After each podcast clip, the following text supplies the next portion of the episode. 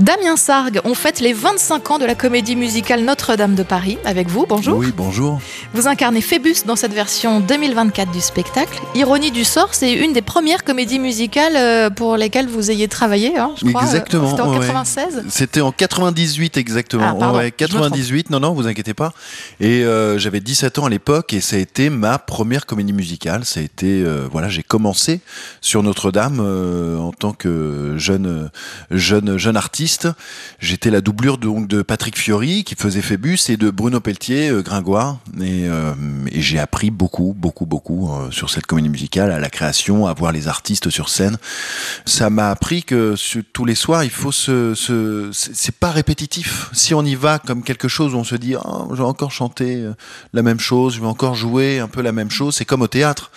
Voilà, en tant que comédien, c'est impossible. Donc, euh, il faut sa- savoir se réinventer tous les soirs. Oui, chaque soir est différent finalement. Voilà, Il y a toujours des petits imprévus sur scène. Mais heureusement, oui, et c'est ça qui fait le, c'est, euh, que c'est intéressant. La mise en scène, c'est la même qu'il y a 25 ans.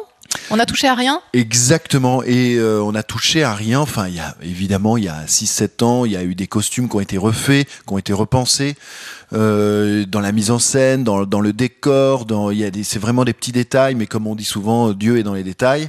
Et c'est ça aussi la force de Notre-Dame de Paris, comme euh, peut l'être le, le- fantôme de l'opéra, euh, Les Misérables. Ce sont des spectacles qui jouent depuis 30 ans à Broadway, un peu partout dans le monde.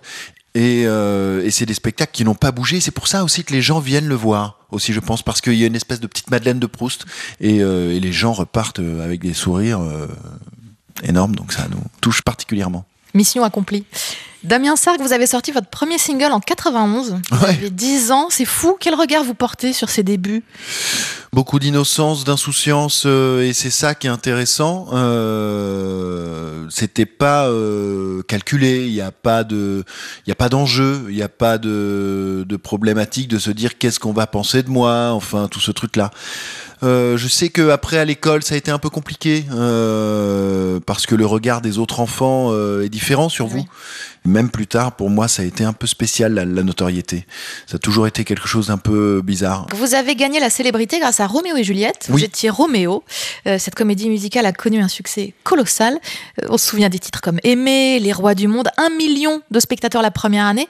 Ce spectacle vous a même emmené en Asie. Oui. C'est une aventure complètement folle celle-là aussi. Mais ouais, c'est l'aventure de Roméo et Juliette. C'est une aventure tatouée sur mon sur mon corps. C'est euh, Roméo, c'est euh, le rôle qui a permis à ce que les, les Français et Françaises me me connaissent et, euh, et, et et des gens dans le monde entier aussi. En fait, euh, c'était complètement fou. Et puis en 2006, oui, on a remis le couvert pour euh, partir en Asie cette fois-ci. Moi, qui n'avais jamais mis les pieds en Corée du Sud, en Chine, enfin voilà, euh, c'est à Taïwan, c'était moi, je, je commence à bien connaître la Chine.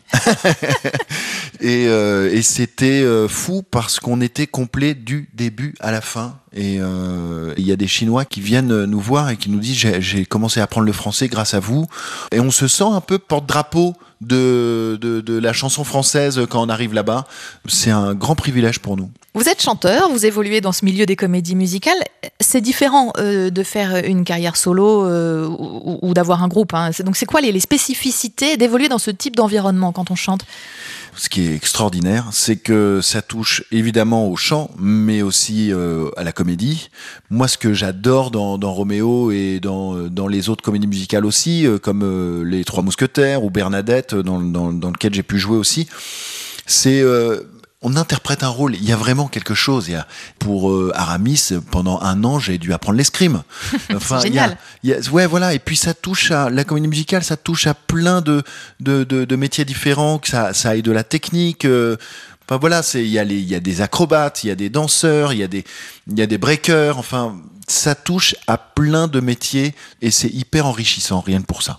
Et puis il y a aussi cette notion de troupe, j'imagine. Ah, la notion de troupe, elle est euh, évidemment primordiale et, euh, et c'est vraiment un petit village. hein. On est euh, sur Notre-Dame, on doit être une soixantaine. Sur Roméo, on est 80. Ouais, c'est énorme.